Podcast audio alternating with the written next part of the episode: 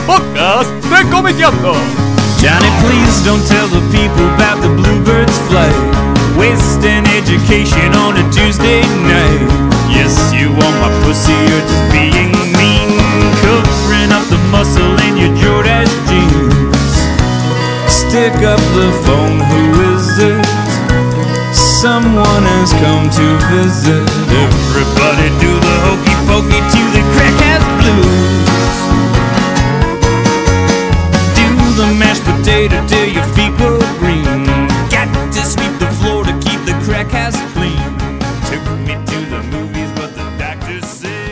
Hola, bienvenidos al podcast número 84 de Comiqueando. Yo soy Andrés Acorsi. Eh, me acompaña una mesa de ilustres panelistas integrada por el señor Federico Velasco Buenas noches. y el señor Martín Fernández Cruz. Buenas noches. Nada menos que el creador y ex conductor de este maravilloso podcast. Es la formación Eh, del primer podcast. Exactamente. Bueno, Sí, con sí. el señor Dani Acosta, que, que por supuesto nos está asistiendo en la coordinación técnica, como Buenas, todos buenas. los podcasts, eh, jugando de local también en su macro estudio ubicado en pleno centro de la ciudad de Buenos Aires. El tema para hoy lo sugirió hace un tiempo uno de nuestros oyentes, cuyo nombre no me acuerdo, le pido disculpas, él se va a dar cuenta que tomamos nota de su, de su sugerencia. Nos proponía como un tema para el debate el de los cómics que funcionan como entrada de gente nueva al mundo del cómic. ¿Sí? Los cómics abre puertas, digámosle de alguna manera eh, más gráfica. ¿sí? Cómics que son habitualmente el primer cómic que lee alguien que luego empieza a explorar este maravilloso mundo hasta llegar a X, a las bizarreadas que vamos a recomendar en el último bloque y que todos van a decir, ¿qué es eso? ¿De dónde consiguen esa merca? ¿Por qué saben que existen esas cosas? ¿Qué enfermos que están? Eh, yo creo que tendríamos que empezar por lo primero, o sea, los cómics que funcionan como abrepuertas desde siempre, los clásicos abrepuertas, eh, de los cuales, en primer lugar, me parece que habría que poner a Mafalda, ¿no? Y sí, cualquier, Sí. cualquier tira, bueno, Mafalda ya no se publica en diario, pero cualquier tira de diario en general, me parece que es, claro, es, es una buen, es un buen primer acercamiento, está muy a la mano. Mafalda es como esa historieta que todo el mundo leyó sin saber que estaba leyendo una historieta, ¿no? Eh, gente que, que no... bueno, que- es que pasa mucho eso que no se asocia al humor gráfico con la historieta. ¿no? yo leo los chi- chistes los del chistes diario. del diario, claro, tal cual. Los chistes del diario, exactamente, digo. O sea, todo el mundo lee historieta, pero no, ellos leen los chistes del diario. Pero también es muy probable que alguien, más allá de los chistes del diario, alguna vez haya comprado o le hayan regalado un librito de Mafalda Ah, y sí, lo haya obvio. leído en, en- en la forma más habitual hoy en día para leer Mafalda, que es la recopilación. Sí, seguro. ¿no? Eh, yo creo que ese es el cómic definitivo de entrada al cómic, porque lo lees sin saber que estás leyendo una historieta, pero ya cuando pasaste de la cuarta tira ya estás, ya tenés claras todas las convenciones básicas del lenguaje de la historieta. Ya si comprendiste cuatro tiras de Mafalda, comprendiste el mundo, el- la gramática de este idioma al que llamamos historieta. Eh, Patoruzú podría ser un, un compañero de Ruth, un Patoruzú wing, y. Patorucito los tengo acá anotados. Claro, pues, otra también, sí. aparte una historieta que... wingman de, Claro. de cosas, sí, es una historieta que, que se vende en todos lados. Cualquiera algún día, alguna vez se compró una patoruzú, una patorucito para un viaje en tren. Sí, algo. pero O aparte se eso- lo compró una tía desprevenida. Ah, tomá, para que leas algo, ¿viste? Claro. Pero aparte es una historieta que, por ejemplo, una generación previa a la nuestra, eh, era muy común que leyeran, poner nuestros viejos, por ahí tenerlo, ahí el, Patoru- el Isidoro, viste, que Sí, por ahí uno de chico lo capturaba. Más de, por ahí de la generación Condorito. Claro, Yo también. de chico recuerdo estar en, en el hospital de pronto o enfermo en casa, digo así, una gripe, una cosa así, y venía tu vieja y te traía una, una, una Condorito o una Patoruzú, digo. Es lo típico, digo, eran revistas gordas que duraban un montón, que valían muy poca guita, y para los pibes era lo más normal del universo, que te traigan una de esas para leer y, y qué sé yo, ya más viejo Columba y qué sé yo. Claro. Hay mucho, digo, es. Depende, creo que las generaciones, como van cambiando, eh, le abren puertas a distintas cosas. Por eso es muy, es muy emblemático el caso de Mafalda, porque es Hace más de 50 transgeneracional. años que está, claro. Claro, claro, claro. ¿Te Digo, parece que Columba lo leía gente que empezaba a leer historieta por Columba?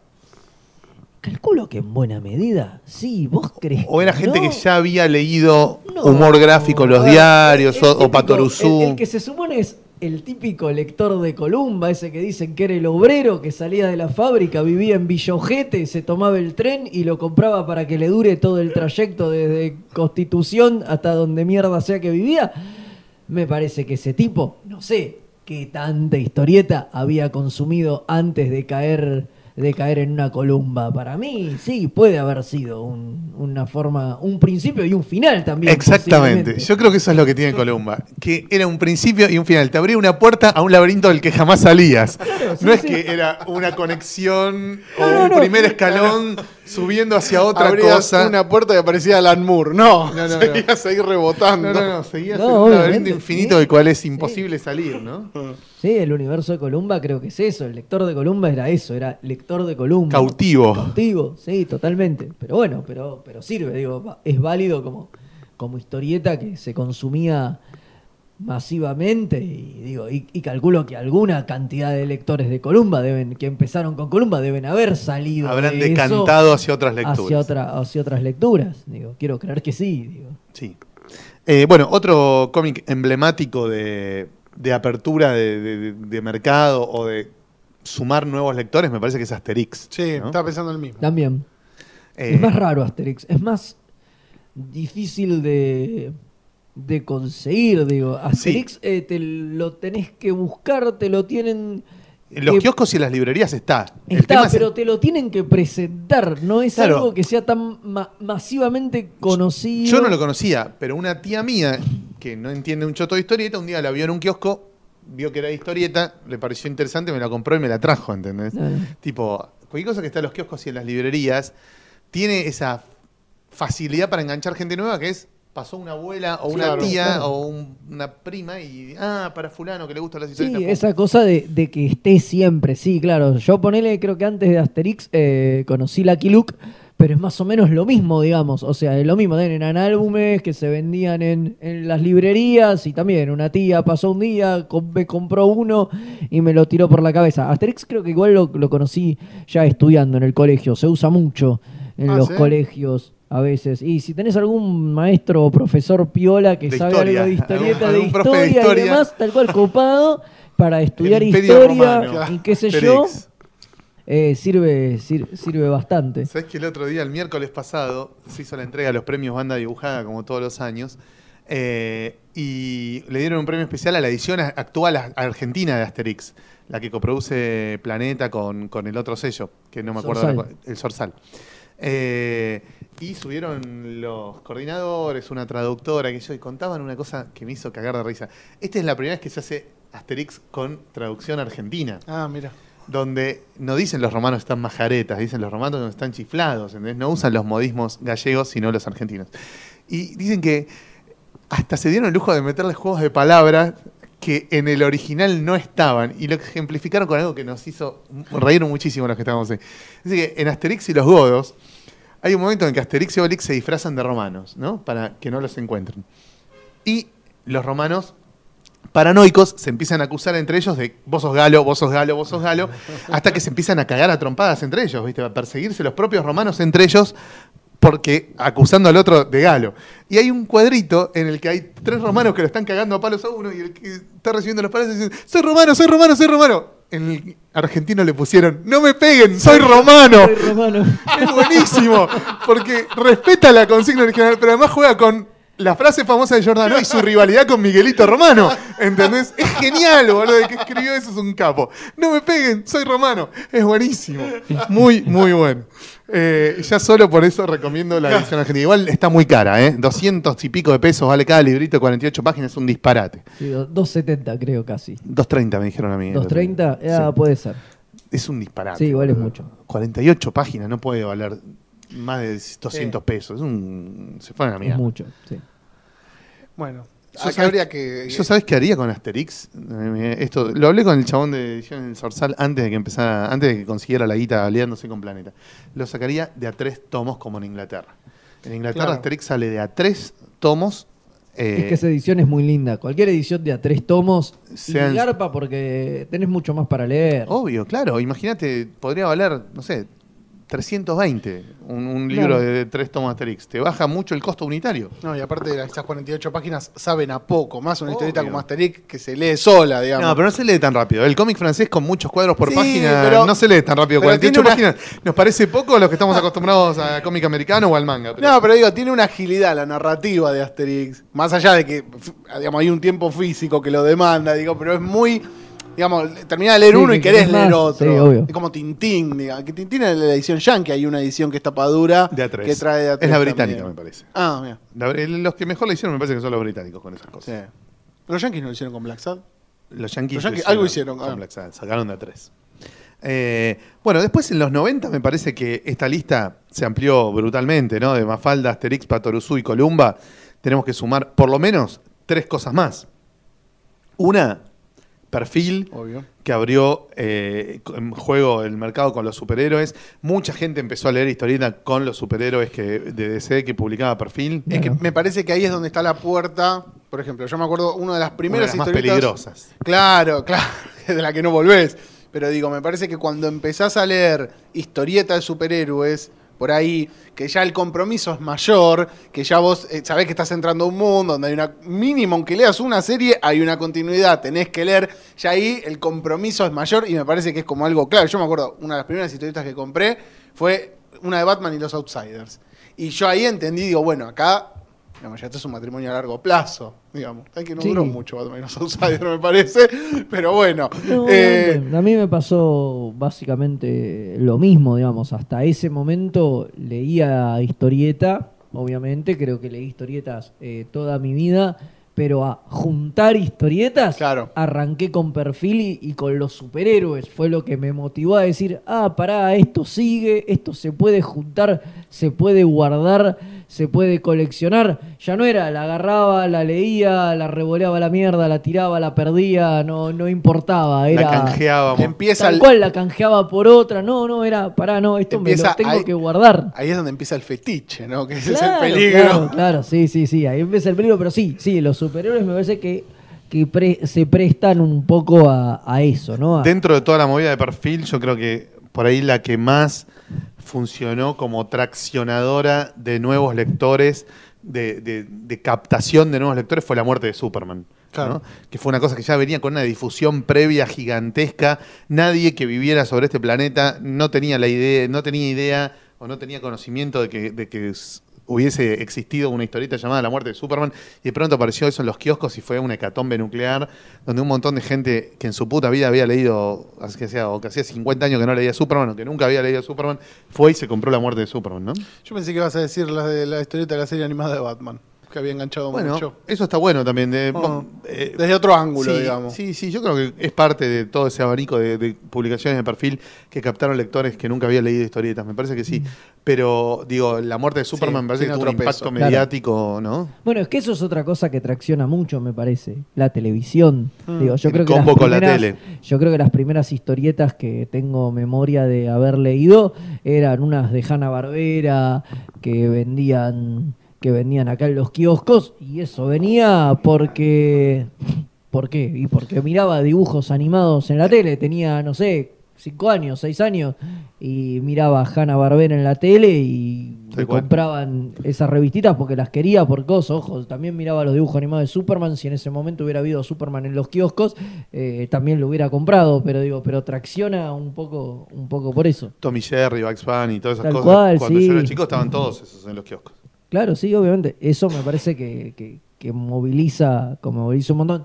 Por eso está bueno como fenómenos más raros, cosas como Asterix, eh, Patoruzú, Mafalda, que hablábamos antes, porque no están en la tele y sin embargo también muchísima gente los consume y los lee y son como propiamente de la historieta. Si bien los superhéroes también, uno por ahí primero los conoce por la televisión y después por la historieta y en muchos casos se consume historieta como un subproducto, aunque sea el producto original. Bueno, de eso de la televisión también está de que también a finales de los 80 empezó a salir Robotech en, en cómic, empezó a salir Transformers en Ah, sí, los cómic. Show, todo lo de, de- de He-Man, Massinger. Eran horribles. Sí, obvio, era todo pero como, a- como, a- como apertura hacia el mundo del cómic, Sí. eh, eh, todo el final, del, toda la segunda mitad de los 80 fue Como captación lo que hay en la tele, el- lo Sí. buscas en la historieta. Sí, sí, no sí. era solo el álbum de figuritas, Sí. sino que también estaba la historieta. Sí, y, de hecho estaba esa que, de, que era de Spider-Man y Hulk, que se ¿Te llamaba?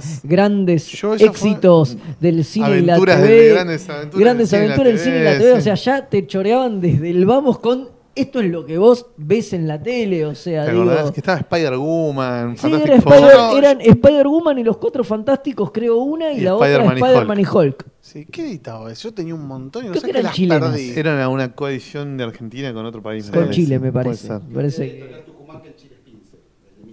Puede Ah, ser. mira. Eh, sí, pero perfil, por eso, bueno, siempre hablábamos del tema de, de- de- de- de los mangas que se publican, que siempre tener, publicar mangas que se estén dando en la tele, lo que fue en algún momento en los 90, con Magic y todo, Bueno. ya era entrar con, digamos, eh, Sin embargo, a mí me parece que en los 90, volvamos un toque a los 90, Sí, dale. eh, se empieza a publicar manga en Argentina en el 99. Empezás a tener manga en, en Argentina en el 99.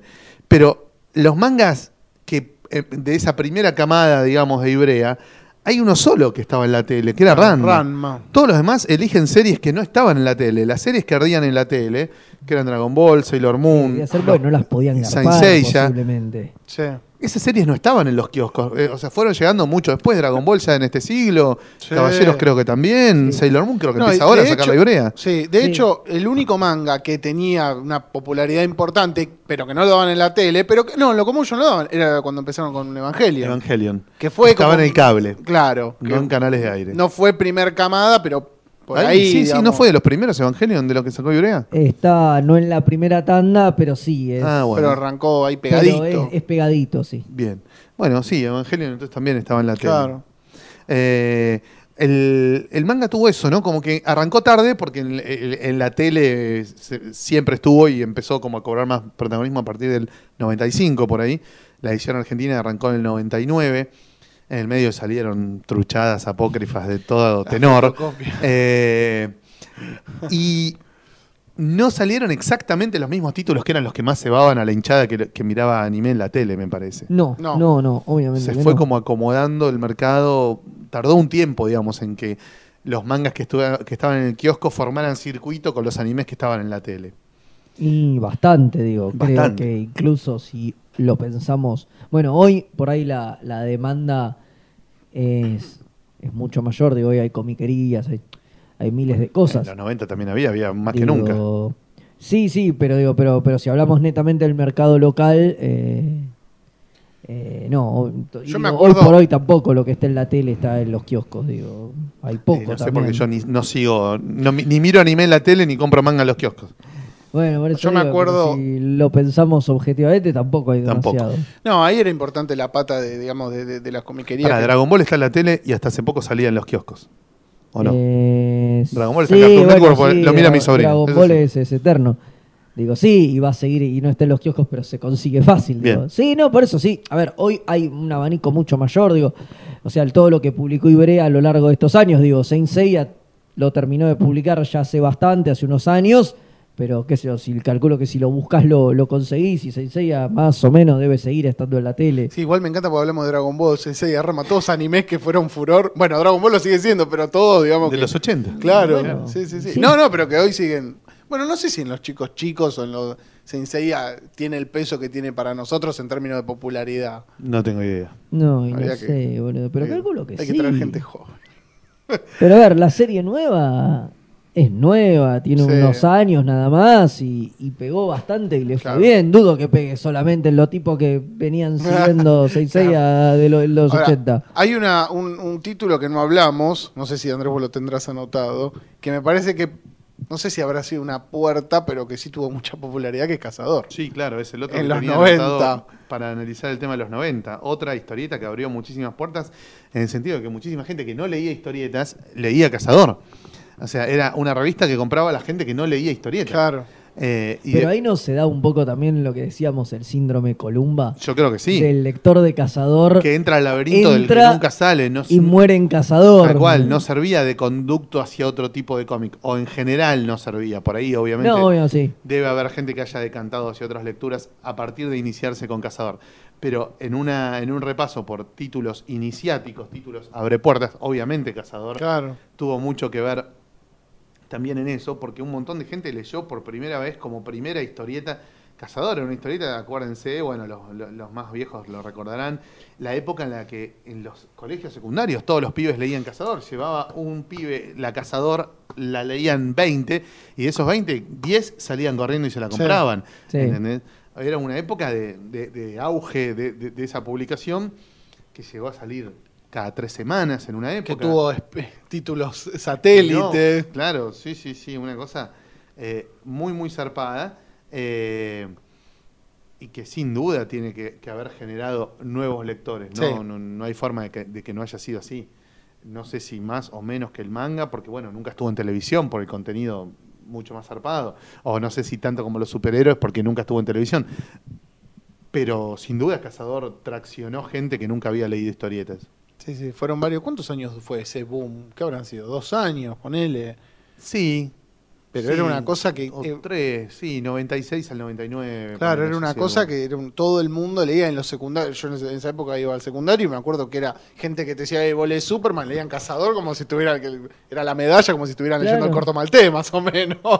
Pero, pero era muy popular. Y todo el mundo lo leía. Hay gente que no estaba familiarizada con el medio. Sí, todo el mundo lo conocía, Sí. además. Sí, sí, sí. Eh, Era un fenómeno muy grande sí. Cazador. Sí, sí, sí. Y yo- Pero me gustaría saber cuánta gente que empezó con Cazador eh, Sigue hoy sigue leyendo. hoy leyendo historietas y pudo leer otras cosas, digo. Y es un porcentaje, me imagino que chico, ¿no? Y yo calculo que sí. No sé, por ahí los oyentes después nos refutan y dicen, Sí, no, yo- todos nosotros empezamos leyendo Cazador y ahora leemos Y eh, Warren Ellis. ¿viste? Bueno, no sé. Bien. Todo es un gran avance. Si pasás de Cazador a, a Rob Liefeld es casi un gran avance. Eh, una idea de anatomía más definida. no, no. No, la- en anatomía Cazador le ganaba a, a Liefeld. Sí, sí. Eh, bueno, ¿y qué pasa hoy? ¿Cuáles nos parecen que son los cómics abre puertas de hoy? Yo tengo un debate importante. Está buenísimo, me parece, que en los kioscos tengamos todos estos coleccionables, estos libros de tapa dura lindos, de DC, de Marvel, de Star Wars, de todos personajes que los chicos conocen por las películas. Pero este tipo de publicaciones, de, de- colecciones, ¿abre realmente a gente que nunca leyó una historieta? Yo soy un pibe que nunca leyó una historieta. Paso por un kiosco, veo un libro así gordote de los Warriors 3 que vale 200 mangos. ¿Me lo compro si no soy comiquero? Yo creo que sí. Yo creo, yo en ese sentido soy optimista. Para mí un chico chico que está en edad, como para lo que fue, por ejemplo, para mi perfil, o sea, sos como muy, muy permeable de, de- de por lo menos leerlo, pero me parece que como un primer, primer paso, para mí puede enganchar. Es más probable que, o sea, que enganche eso, porque siempre tiene que ver, digamos, con, con lo que está en el kiosco. Y hay una variedad. Pero para te mí compras abre.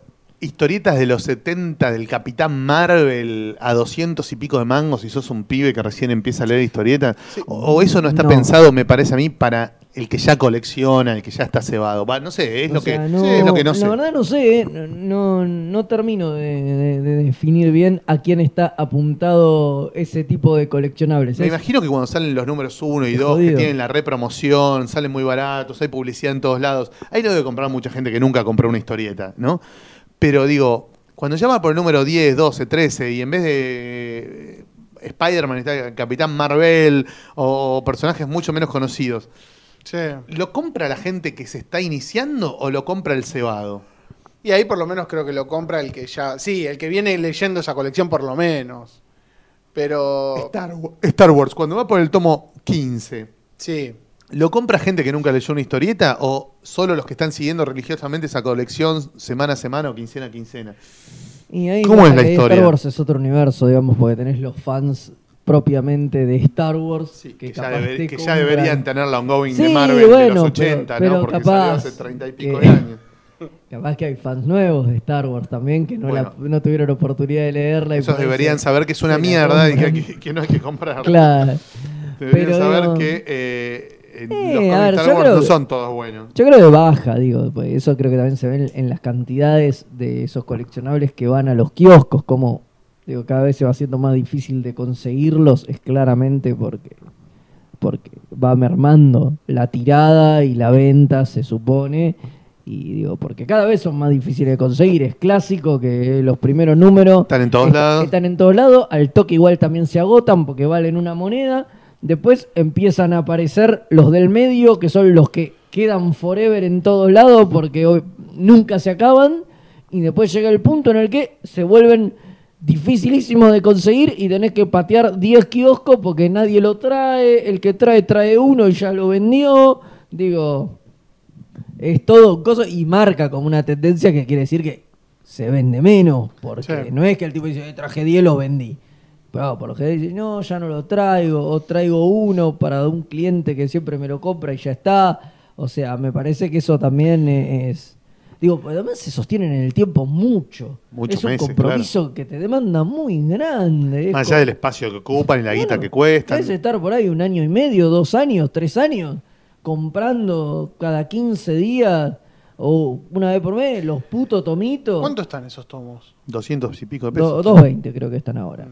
Claro, para un chico chico, digamos, es una moneda. No tiene presupuesto un chico para comprar Claro. un libro de 200 y pico de pesos. No, sí, dos sí. por mes, olvídate. ¿A Sí. qué pibe le dan 500 mangos por mes? Y además, si le dan 500 mangos por mes, se lo tiene que patinar todo en los dos libritos de mierda. Eso Bueno, de coso. me parece que lo- la, la misma pregunta cabe, por ejemplo, para cosas de OVNI, que ya son colecciones avanzadas, que vos decís hasta qué punto apelan al, al comprador que puede comenzar o al tipo que ya está cebado. Por eso me parece que también, ahora, ahora OVNI está sacando no, Mm, mucha nada. revistita. No, ahora está sacando todo el revistito. Claro, porque por ahí el, el- el pibe que te puede comprar casual, ve un número uno, se ceba, no te va a desenfundar 300 pesos. Ahora, igual, y ahora incluso acaban de reeditar todos los números unos con, Ah, todo- con otras tapas.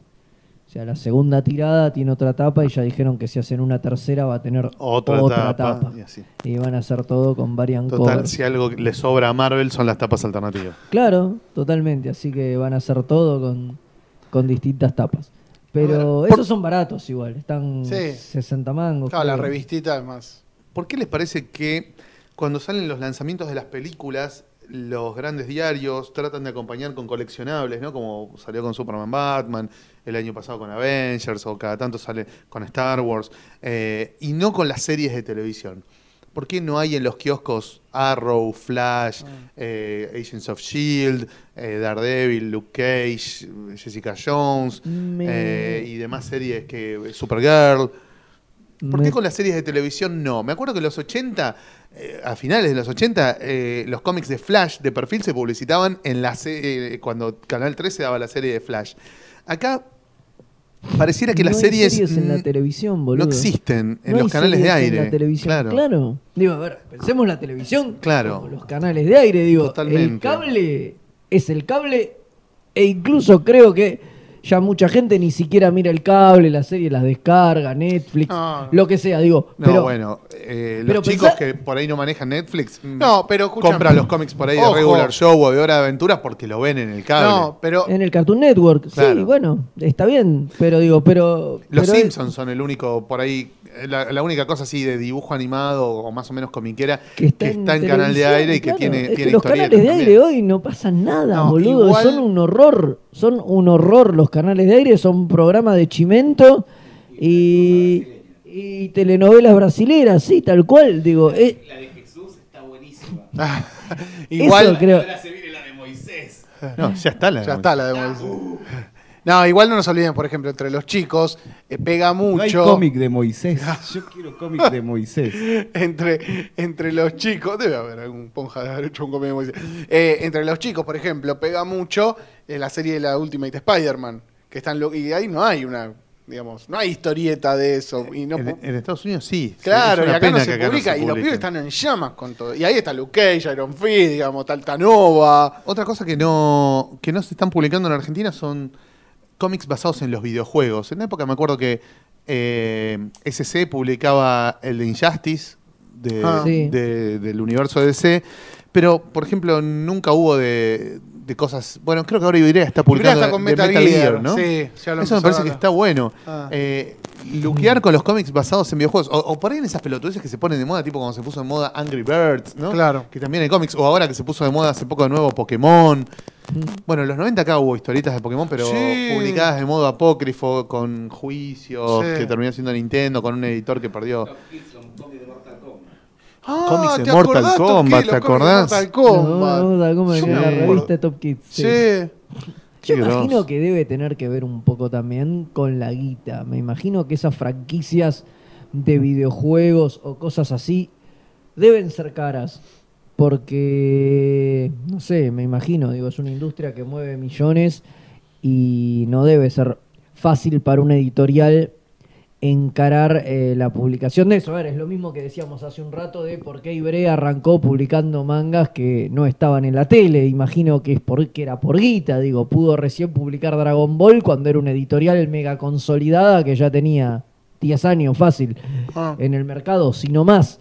Digo, a una editorial que recién empezaba le dieron un par de verduras y bueno, tuvieron, tuvieron la buena leche de poder publicar eh, Ranma y, y Evangelion, que después tardaron 20 años en terminarlas. ¿Terminó Pero- Ranma? ¿Terminó de salir Ranma? en- Sí, Sí, salió, terminó. salió el final el año pasado, no, el mucho. anterior. Después de haber sufrido el 40, año pasado. 40 tipos de edición distinta, Sí, sí, libro chiquito, libro grande, grueso, gordo. 20 años tardaron. Bueno, 20 más o menos lo que está tardando LARP, LARP con Monster, 20 Ranma. años. Sí, más o menos. Eh, Hace poco sacó Ibrea un, un tomito de historias cortas, Sí. autoconclusivas de, de terror de Romiko Takahashi. Hay que bancar esas cosas porque es lo que siempre nosotros decimos que hay que hacer. Que hay que hacer, Lo sí, hicieron. sí. Está caro, ¿no? Pero está muy bien. Eh, pero no, obviamente, o sea, me parece que eh, en, en alguna medida debe ser eso. Y volviendo a lo que vos decías de las series y la tele, me parece que los diarios y demás, cuando hacen esos coleccionables, se suben un poco al tren de las campañas publicitarias inmensas que tienen esas películas, que las series no las tienen. Las series tienen una promoción Walking Dead, por ahí es la que más promoción tiene la y tiene historieta. tiene historieta, digo, tienen una promoción mínima como para que vos te enteres que la serie está en el aire y qué sé yo, digo, de Flash por ahí hay algunos carteles o de Arrow en la calle. Legend of Tomorrow había uno muy grande cerca de mi Una casa. ahí- ahí- sí, pero muere ahí. En cambio, vos ves, se estrena Batman Superman Sí, o el Suicide el, Squad. te empapelan el universo. Te, te empapelan en el universo y además te machacan en la radio, en la tele, digo, todo el mundo sabía Ah, qué carajo era el Suicide Squad y qué sé yo. Entonces digo, te bombardean de una forma que conviene entonces subirse esa moda, garpa, me parece. Y por ahí la de las series no garpa tanto, es más a largo plazo también, digo. A ver, hay fenómenos puntuales, como recién decías, Walking Dead, que me parece que sí, que garpa subirse, y de hecho se han subido. Digo, cómics de Lost creo que nunca hubo. Porque No, si yo pensaba en Game of Thrones, que Clarín sacó, Game of Thrones sacó Clarín.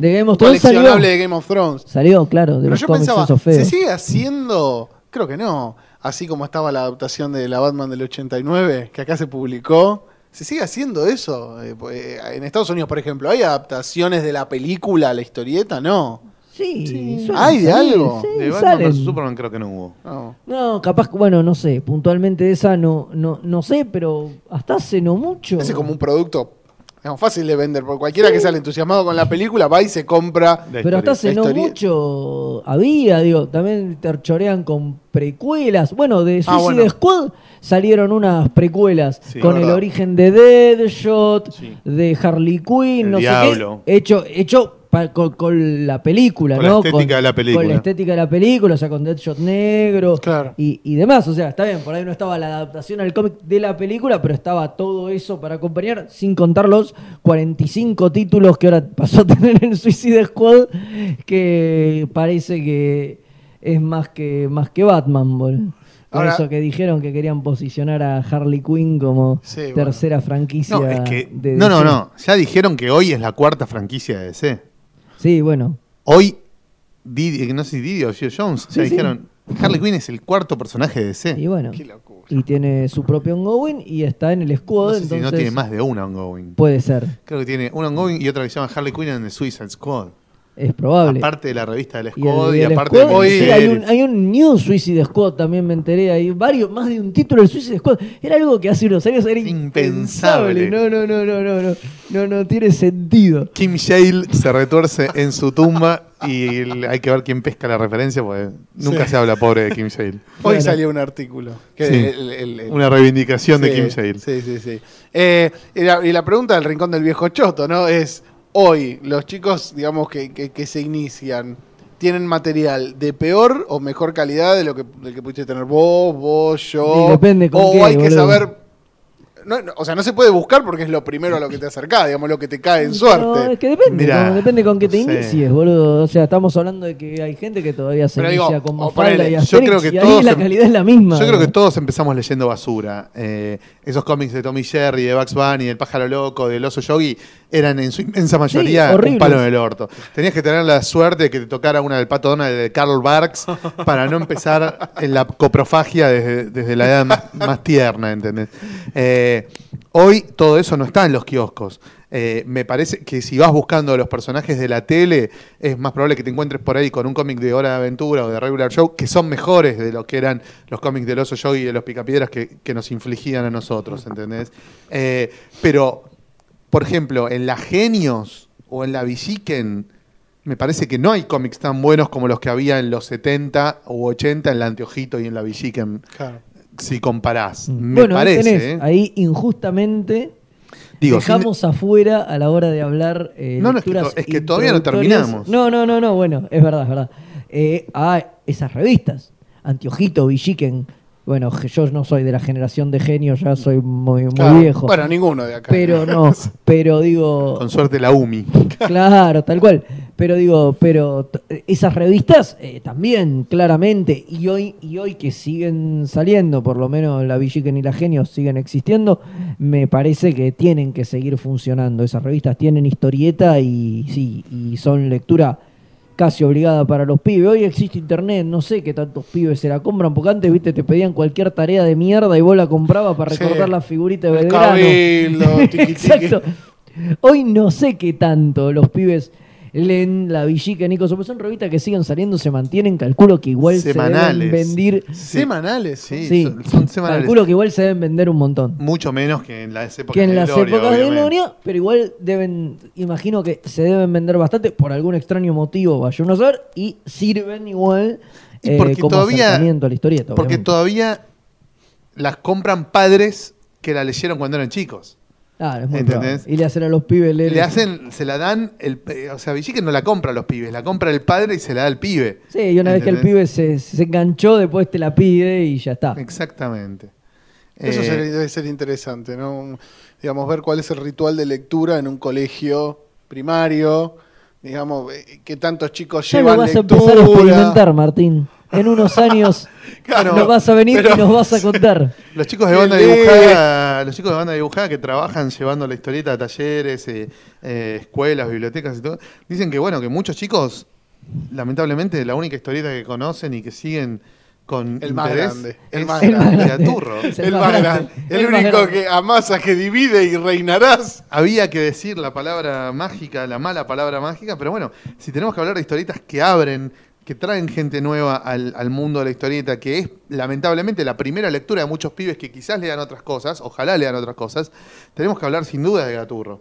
Sí, Que Gaturro es un fenómeno muy raro por un tema fundamental que era lo que hablábamos antes.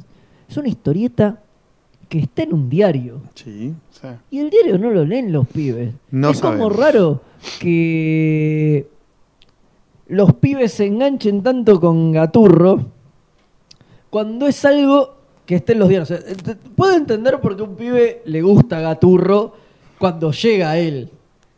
Me llama la atención que se te ocurra darle a un pibe leer algo que está en el diario o cómo hay. el pibe llega. Digo, es muy raro. Pero a- la, época, en la época en la que los diarios tenían muchas historietas, no cuatro como ahora o tres, siempre había una muy infantil.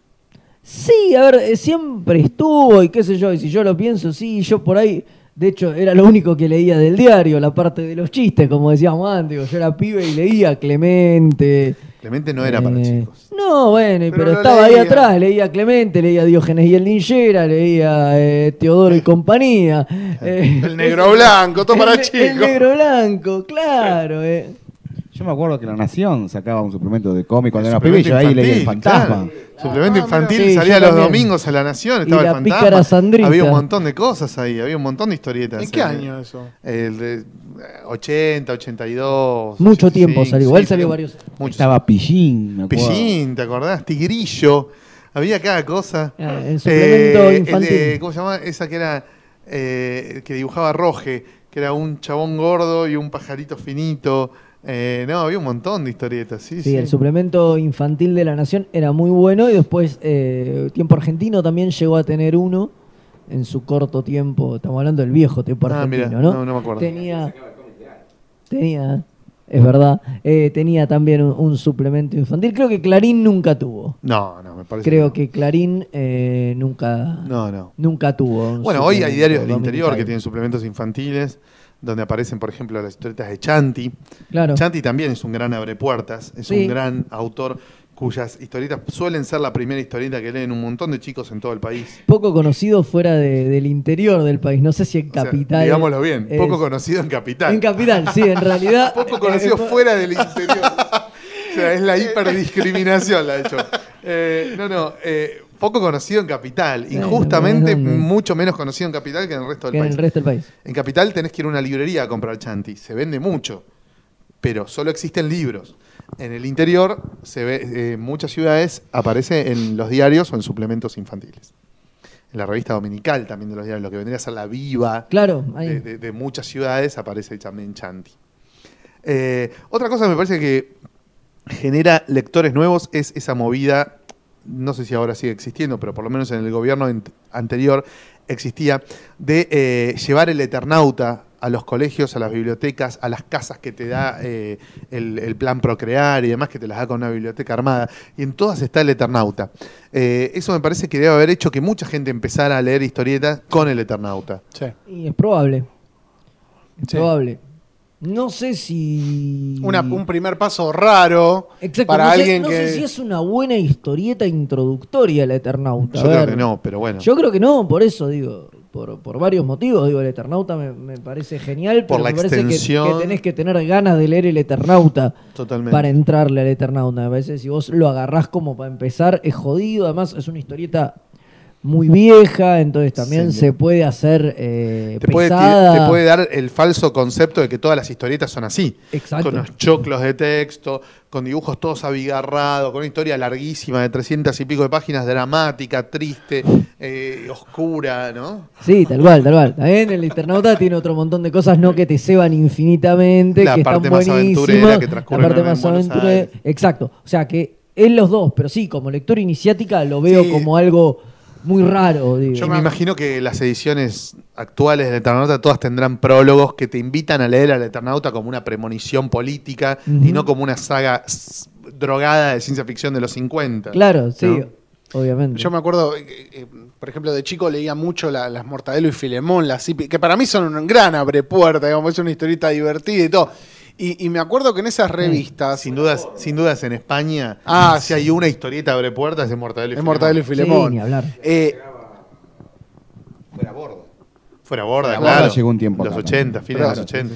Y me acuerdo que eh, siendo chico, en esas revistas te intercalaban como historieta adulta, que eran horribles y, y lo asocié con el Eternauta, ¿no? Salvando las diferencias, obviamente, pero que claro, de repente era algo con mucho texto, mucho más estático, digamos, le faltaba, le faltaba dinamismo. Y Álbumes es- franceses aburridos. Bueno, en Claro. Anteojito también, en Anteojito y Villiquen, cuando llegaban las vacaciones y no tenían contenidos escolares, de pronto te metían en dos semanas un álbum francés de Comanche, de Herman, Claro, ponele. O de Durango, de Swolves, ¿viste? Y era una historia clásica, un western dibujado todo de modo académico, realista. No, a mí me parecía bastante ganchero. Está bueno, pero por ahí el chico que está buscando una otro tipo de lectura, le- como que le hace un cachetazo con eso y dice, no, todavía no estoy para esto por ahí. Igual que sé yo, yo, yo me crié mucho con el humor. Eh, porque en mi casa se compraba humor, así Pero que. no era para los chicos. Obvio que no, Yo por algo, robaba. por algo tenía menos de 15 años y estaba leyendo en Kibilal, pero. Claro, yo se la robaba Así salí, a mi viejo ¿no? para, para, para leer las partidas del señor López y las de Claro. Tabaré y que yo, pero no era lo lógico que los pibes leyéramos. Yo tenía un tío que compraba la humor, un primo de mi viejo, entonces cada vez que íbamos a la casa de, de mi tío era Buscar agarrar, la humor. no, era agarrar la pila de humor y sentarme y colgarme a leer ahí sobre, sobre la mesa la- las humor y leerme, no sé, 10, 12, 15. Así, tuk, tuk, Claro. tuk, mientras mi viejo charlaba con mi tío. Bueno, ¿cuál sé sería hoy la historieta, el equivalente a eso? La historieta como, más- no prohibida, pero más tabú. Siendo chico, vas a lo de un, no sé, un tío Y la- más grande. Quizás la Fierro. Claro, la Fierro. Quizá la Fierro, que es una revista de muy amplia difusión, que está se te mete adentro del diario en tu casa, eh, ni siquiera la tenés que ir a buscar. eh, y, y, bueno, y se lee mucho, digo. Claro. eh, también me parece que es para otro público más adulto, pero puede ser que haya un público adulto que toda la vida compró Página 12 y que empezó a comprar la Fierro porque venía con Página 12, no porque fuera fan de la Claro. historieta. Y dijo, bueno, vamos a ver qué onda esto de la historieta. Bueno, Y- igual y, la- empezó a leer a través de Fierro, ¿no? Igual la Fierro, a diferencia de la Humor, la Fierro me parece que es una revista de historieta. Sí, la. Humor Era era, claramente de periodismo de con periodismo historieta y humor gráfico. Con historieta y te metían la historieta de costado, lo cual era buenísimo porque también servía claramente como lectura iniciática, incluso para gente grande, ¿entendés? Exacto. Y le daba como otra como otra investidura, si querés, a, a la, a la historieta, si se quiere, ¿entendés? Porque vos la leías el humor y estaba bien. Y no era que estabas comprando una revista historieta, estabas comprando una revista de, Sí, de periodismo de, actualidad. de actualidad, sí, qué sé yo, es como que ahora viniera con historietas alguna revista, no sé qué revista. noticias, Las ponele. noticias, claro, tal cual, que las noticias fuera mitad notas, mitad historia. Sería genial, hoy algo así, por desgracia, no hay. En Francia. ahí. Bueno, sí, no, bueno, estoy Eh, hablando de acá, no, bueno, ¿no? Barcelona tiene algunas historietas, pero Bueno, poco. ponele Una Barcelona, paginita, media pero- paginita. Ponele, Barcelona- sí, lo que más se acerca, ponele Barcelona, pero Barcelona ya es tan en joda, tan en joda, que no cuenta con una revista periodística. no es de actualidad, no es de actualidad, sátira de la es- actualidad. Es sátira, es directamente en joda. Yo creo que la Fierro sirvió, me parece, para que un público adulto acostumbrado a leer página 12 de pronto dijera, bueno, además de, de- de- de- todas estas cosas que trae página, libros y cosas, vamos a leer una historieta a ver cómo es. No sé si es fácil sacarlo de ahí, digamos. No sé si el lector que descubrió a la Fierro por página 12 y no por la historieta en sí, después va y te compra un recopilatorio de OVNI de las historietas de Salvador Sanz o un recopilatorio de la editorial común de una historieta de Minaberry. Digo, no sé hasta qué punto da ese paso. Y para vos, ya que estamos hablando de Fierro, ¿Fierro tiene el perfil de lector de página 12? ¿Te parece que está apuntada ese perfil? Porque yo no sé, digamos, hay como un perfil de lector de página 12 y no sé si la Fierro apunta a ese perfil. Entonces que vos me decís, el lector de página 12 la agarra y se copa con la Fierro porque baja la línea, como por ahí sí tenían las historietas de humor, que la humor también tenía una, una bajada de línea clara, digamos, había un perfil de lector de humor y las historietas sintonizaban con ese perfil. No sé si la Fierro sintoniza con el perfil del lector de página 12 y entonces ahí creo que puede llegar a haber un cortocircuito y no sé qué tantos lectores de página 12 se copan con la Fierro. Sí, yo creo que debe ser un equilibrio muy raro. Me parece que, obviamente, Lautaro Ortiz y, Juan Sasturain, a quienes felicitamos porque hace poco cumplió 10 años la, la etapa actual de Fierro, eh, deben pensar cuando ven una historieta, che, ¿y esto los lectores de páginas se lo fumarán o no se lo fumarán? Y a veces dirán, me chupo un huevo, y a veces No, dirán, obviamente. y eh, mientras nos compren los que les gusta la historieta, capaz que esto va. Pero hay No, historietas me- que han aparecido en sí. Fierro Claro. que tienen una cierta afinidad desde, desde el planteo. No sé si desde la estética. La estética en la Fierro es una cosa tan libre, ¿no? Donde, Sí. donde los dibujantes tienen tanta, tanta libertad para hacer los que se le cante el culo, que si de pronto todos los lectores de página 12 se pusieran de acuerdo para pedir historietas eh, de narrativa clásica, igual no se las darían, ¿entendés? Porque en Fierro la narrativa clásica tiene una cabida acotada. La gran mayoría de las historietas tienen un perfil por ahí más experimental desde lo estético y desde lo narrativo. Eh, pero las temáticas puede ser, viste que hay muchas historietas de página 12, de, perdón, de Fierro, que tocan temas que tienen que ver con la política, con la sociedad, Sí. ¿no? Con eh, en un momento había como varias historietas que tocaban el tema del peronismo, eh, en otro momento había, viste, como Sí, por ahí sí. ¿eh? no son Puede tan ser. voladas, no es la metal hurlante, ¿entendés? Donde No, te claro. hablan de universos ficticios y planetas bizarros y monstruos con ocho brazos y porongas. O sea, es como que dentro de lo fantástico es una ficción cercana a la de la Fierro, me parece, ¿no? Eh, puede que ser. puede llegar a, a- a enganchar ese público, entre comillas, más socialmente comprometido al que uno por ahí identifica con, con Página 12. No sé vos, Martín, ¿qué te parece? No, no, no, sí, coincido. Me parece que hay, hay es como todo. Aparte es muy difícil nuclear tantas historietas tan Claro, disímiles 10 años de producción, tantos autores. Tarde o temprano traicionás el espíritu, porque el espíritu es bueno, meter buena historieta. Pero, pero es cierto. Yo lo que estaba pensando en esto, en ¿cuál sería, y con esto que vos decías de la fierro, que por ahí vuelve a, a, digamos, le permite a un lector, a alguien que no es lector, que vuelva a leer historieta? Y yo decía, ¿cuál puede ser el abre puerta para un tipo de 35 años que lo último que leyó fue, no sé, hace 20 años? Claro, la muerte de Superman. Claro. Eh, y por ahí la Fierro cumple un poco esa función. Pero digo, de esa es la- reconquista de terrenos Claro, perdidos. Porque digo, eso es lo más difícil. Y también pensaba en, en- en con las colecciones que están dando ahora, las que hablábamos antes, por ahí también cumplen esa función de volver a recuperar lectores perdidos. ¿Viste? Porque alguien ve una película de los Vengadores. re- digamos, uy, qué bueno esto, y yo de chico que miraba los dibujos de Spider-Man y bla, bla, bla, y por ahí empie- y ahí recuperás lectores. Eso también es bueno. ¿Cuál es la, la- la segunda puerta de entrada cuando abandonaste el hábito? Y por ahí la Fierro cumple un poco eso también. Es probable. Bueno, después otras cosas que tengo acá anotadas que son accesibles a todo el mundo, que pueden funcionar tranquilamente como abre puertas, son las colecciones que están en las librerías de clásicos de la literatura hechos en historieta. Así que acá las edita mucho Latin Books, eh, donde hay, por ¿Hay ejemplo, todavía de eso? salen de a tres o cuatro por mes, Fede. Pero Eh, los- eso es algo que en alguna época de mi vida, obviamente, cuando era pibe, que yo he leído y he consumido. Con eso morfan también muchos no- dibujantes y guionistas amigos. Sí, ¿eh? sí, pero bueno, no se me ocurrió pensar que eso Sigue es como algo que sigue existiendo y que, y que se renueva y sigue vigente. Novelas de Julio Verne hechas en historieta, Los Tres Mosqueteros en historieta. El diario de Ana Frank lo hizo eh, Diego Greenbau con Fabián Mezquita, creo, en historieta.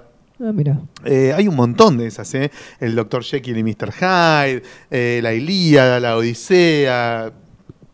Un montón de clásicos de la historieta, hechos en historieta por autores argentinos, generalmente trabajando para Latin Books, que dicen que no paga muy bien, pero que da laburo Sí, obvio, pues con si estas pequeñas novelas gráficas y además abren la puerta a que, eh, bueno, tu abuela capaz no te no se copa comprándote eh, una de, no sé, de Deadpool matando gente, pero se copa comprándote una de... eh, Orgullo y prejuicio. Claro, o una Claro. de tipo, viste, no sé, 90 días, 80 días en globo, viste, una cosa más light, donde hay aventura, hay algún tiro, pero, viste, no se decapita gente. Claro, no se mata a nadie. Claro, no, no, no- no se agarran así. Eh, eso me parece que sigue sirviendo para abrir puertas. Puede ser que mucha gente, muchos chicos, estén dando sus primeros pasos como lectores de historieta con ese tipo de publicaciones.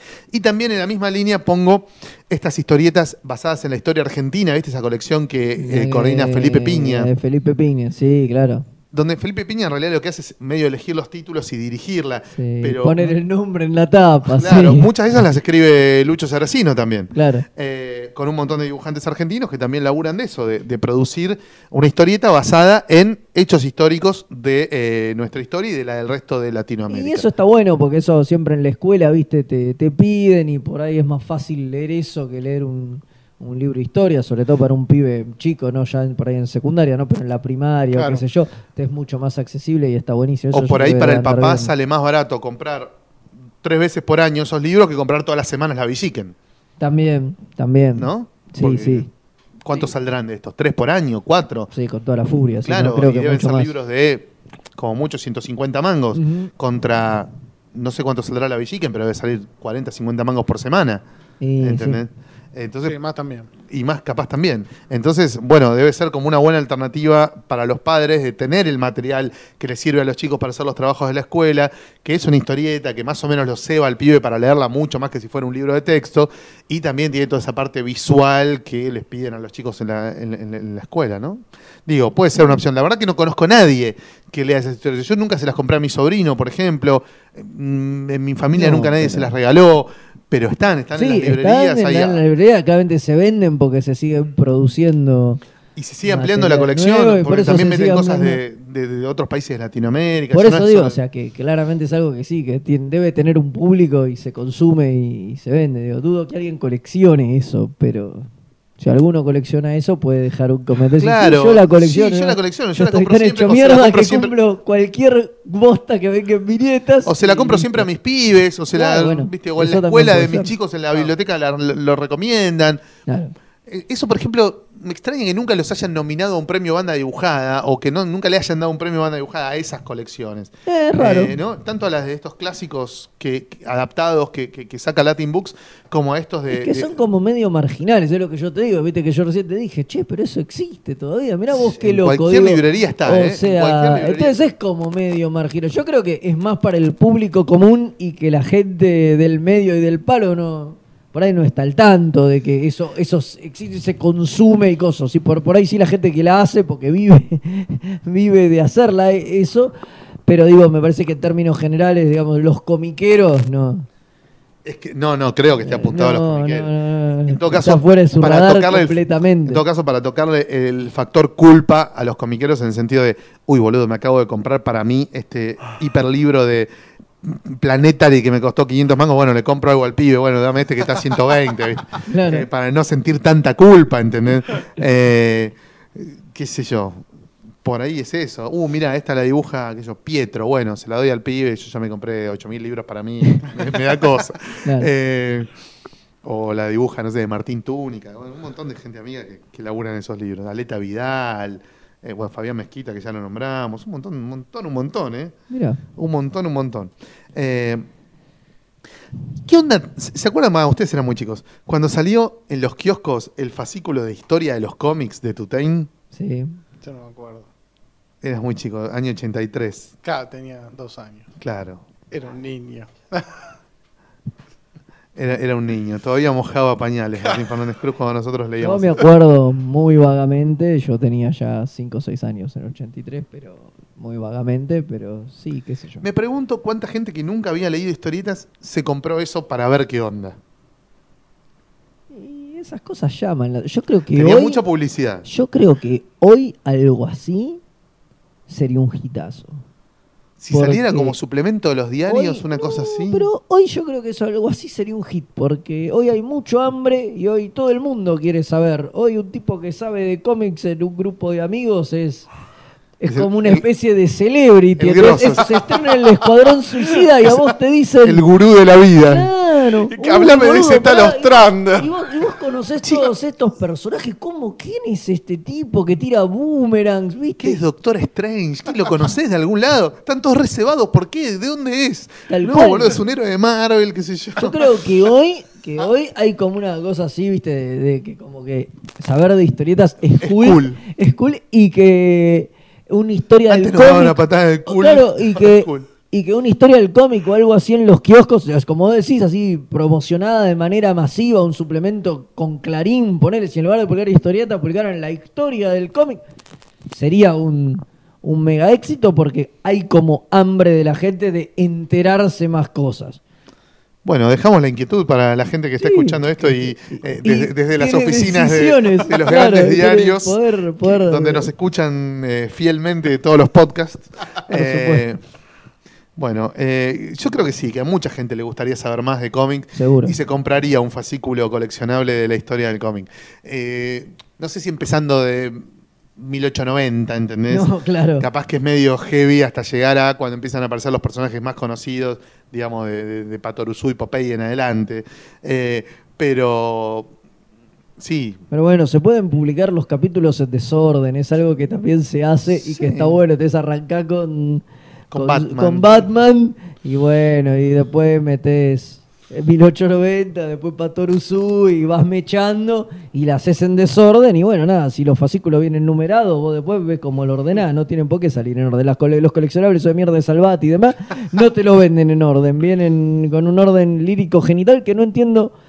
También por qué, tampoco por qué lo hacen. La colección negra. Sí. La roja va en orden, me La parece. roja creo que sí. Pero tampoco entiendo por qué lo hacen así, porque, digo, tampoco es que mantienen un orden los números, porque no tampoco es correlativo, es cualquier cosa. Entonces, ¿por qué no lo publicas en orden? Si igual. Debe tener una lógica, pero. Si se me escapa por completo. Sí, a mí también, Es pero. Una lógica indescifrable. Eh, bueno, ¿les parece que vayamos a una tanda o que alguien quiere agregar algo más acerca de este tema de las historietas que abren puertas? ¿Nos estamos olvidando de algo?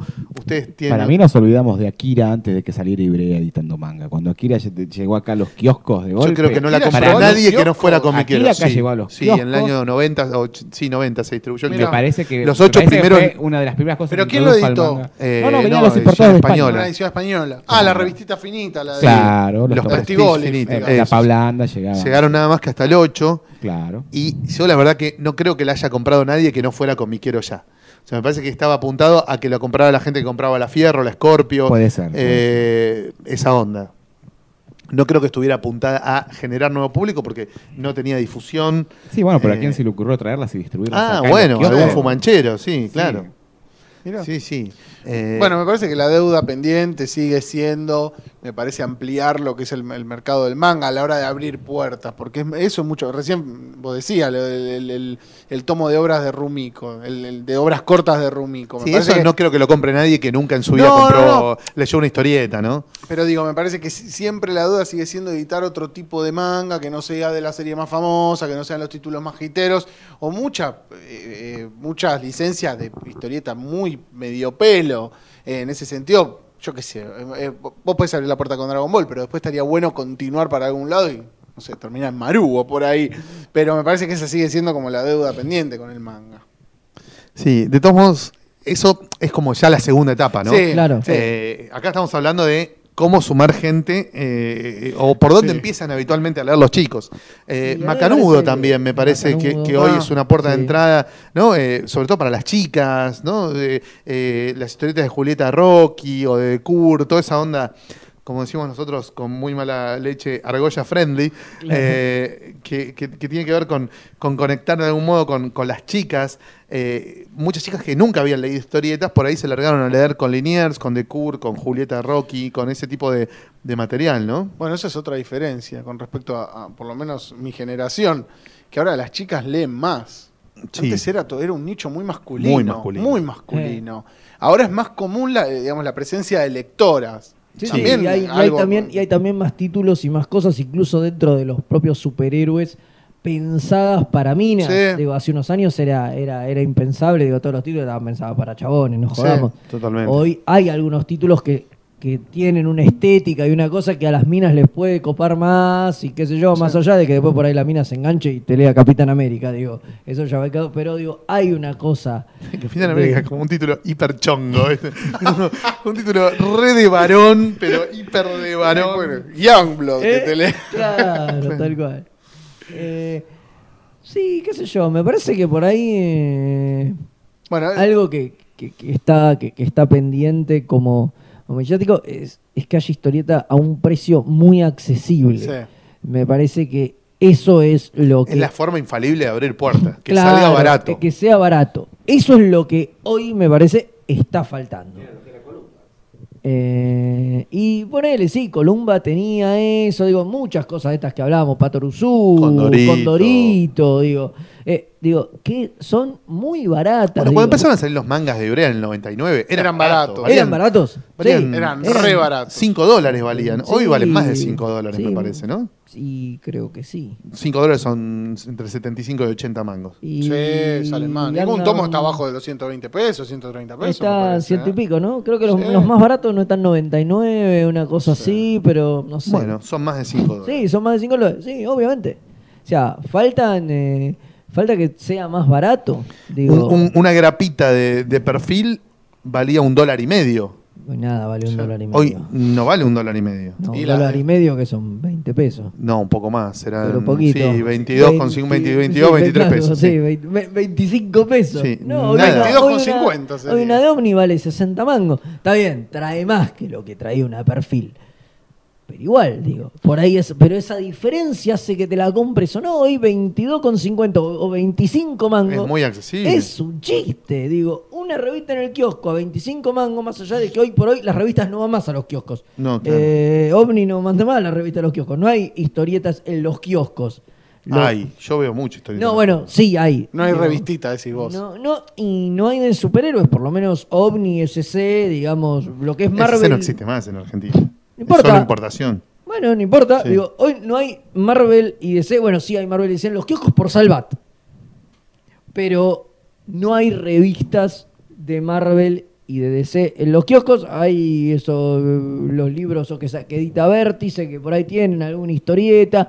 Digo, pero propiamente digo, las editoriales de historieta que hay eh, no, no llegan a los kioscos, que antes era la forma de comprar. Recién hablaba Dani de, de Akira, que también venía de afuera, sé yo, pero caía en el kiosco, digo. Sí, pues no había comiquería, 1990. Bueno, está bien, claro, nosotros comprábamos Novaro y la comprabas en el kiosco. La- El 90% de las revistas, el Martín hablaba de Mortadelo y Filemón, Zipizape, digo, todo eso venía fuera de borda, ¿no? Bueno, pero Perfil era una edición local, digo, había mucha de material de afuera Bueno, Que venía a los kioscos. que venía a los kioscos. Sí, bueno, la Forum. Metal Urland, la Totem, todo eso, cosas re de- para adultos, eso. que ya estamos, re- re- bueno, nombramos recién la historia de los cómics de, Y de hoy, vienen- y hoy, y hoy, esas- y- hoy todo, mucho de ese material directamente no circula. Vos me decís, está en las comiquerías, pero no, en las comiquerías está una porción chiquitita que, que traen la- las dos distribuidoras que hay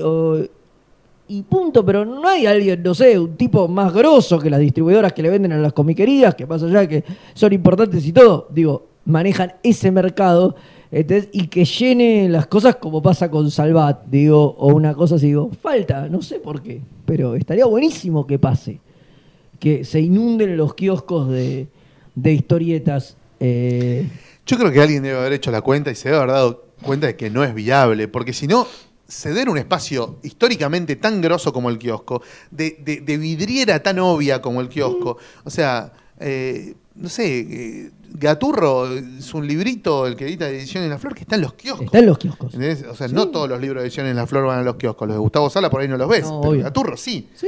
Porque se dan cuenta que es un cómic para abrir mercado. Y el kiosco abre mucho más mercado que la librería, a pesar de que como circuito, como sistema de, de comercialización es una garcha, y ya lo hemos explicado, ya hemos hablado de las penurias que hay que, que, hay que padecer para, para que tu material esté en un kiosco y demás. Sí, pero digo, pero es raro, sí. descuidar un, un circuito así, hay que haber hecho la cuenta y hay que estar absolutamente persuadido de que vas a perder guita mandando los libros de historieta a los kioscos. Digo, en el caso estos de, de, de- de los que tienen cómics de superhéroes, ¿no? Y cosas. Yo, creo, yo creo que no les interesa. por ahí yo creo apuntan- que apuntan, que apuntan al sacar Walking Dead de los kioscos, sí, qué sé yo, tenés que estar convencido de que perdés guita sacando Walking Dead de los kioscos. Para mí apuntan al, a- por ahí, porque sí, es verdad. digamos, eh, una primera lectura, vas a un kiosco. No, no, o sea, si no lees historieta, no te metes en una comiquería. No, no No, entrás. no, No, por eso. porque no te interesa. O por ahí lo que está pasando es que directamente una editorial como OVNI, por las tiradas que hace, no puede competir contra Salvat a nivel precio y, y- y a relación de precio y calidad. ¿Entendés? Salvat te pone por 220, habías dicho, Sí. un hardcover que trae nunca menos de 150, 160 páginas. Y si OVNI te editara eso, valdría 400 pesos. Pero, por ejemplo, Sí. todo el laburo de los libros de Salvat lo hace OVNI. O sea que algún tipo de relación hay. Si vos tenés un tipo que te va a inundar el mercado de material súper barato que te va a cagar las ventas, vos no laburás para él e imagino que algún tipo de poder de veto debes tener. O sea, si OVNI deja entrar a Salvat, es porque Sí. calcula que de alguna forma no le está rompiendo el no culo. le está rompiendo el culo y le sirve porque por ahí le allana el mercado, porque justamente todo el libro más barato genera nuevos lectores, qué sé yo, y es como que el trabajo sucio lo hace Salvat Y vos entras atrás con tu papón. y vos entras atrás con tu paponga, ya el tipo que se compró 10, 20 tomos de Salvat quizás se anima a entrar en una comiquería y bueno, Sí, si hubiese publicidad de las comiquerías en los libros de Salvat. Pero las comiquerías siguen estando. Sí, es verdad, en- un limbo. Es, cierto, eso, eh, ahí, ahí, ahí tenés un punto que, que- que es real, porque yo, por ejemplo, la primera vez que fui a una comiquería fue por un aviso en una revista de perfil. Si las revistas de perfil no hubieran tenido esos avisos, posiblemente nunca en mi vida hubiera entrado en una comiquería. Hoy sería una persona más feliz, pero. Las revistas de perfil tenían eso que funcionaron en- como puente entre dos circuitos distintos de comercialización. En las comiquerías no había revistas de, de perfil, pero terminaban siendo los compradores de perfil llevados por los avisos, buscando Claro, otras historietas. Otras historietas, sí, por supuesto. Entonces, sí, claro, es verdad. Por ahí, faltando esa pata, te cuesta llegar. También hoy es todo mucho más fácil. Hoy Con existe internet, los- Facebook, la puta que lo parió. Sí. Creo que ponés cómics en, en, Exacto. en cualquier lado y te Me- aparecen 50 lugares. Me se ve con un libro de Salvat de Iron Fist. Pongo Iron Fist en el, en el Google y me aparecen 8.000 opciones para comprar 8.000 libros de Iron Fist en castellano, en inglés, en, en quichua, Bueno, en italiano, en francés. Eso también cambió mucho. Entonces Sí. creo que debe tener que ver un poco también Sí, con sí. eso. Entras a cualquier grupo de Facebook y decís, che, soy fan de Iron Fist, ¿alguien tiene libros para vender? Sí, tum, tum, tum, tum, tum, tum. Chao. Por eso. Sí, por eso. Eso me parece también que cambió mucho el mundo, digamos.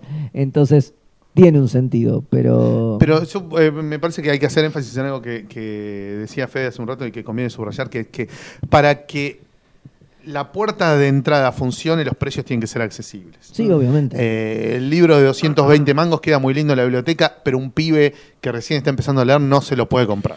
Bueno, no, un pibe, yo lo veo cuando laburo en stands, en eventos y qué Bueno. sé yo, los pibes vienen contando monedas y por ahí se juntan entre tres 100 pesos. para comprarte un librito y, te, y se terminan llevando además cualquier bosta y eso a la larga los termina espantando, porque por ahí, porque tienen 25 pesos, se llevan una Un- grapita del saldo del- del saldo del ojete. del día del ojete, ¿entendés? De, de Forum de 1993, un número del medio de una saga de X-Men dibujado como el orto escrito peor.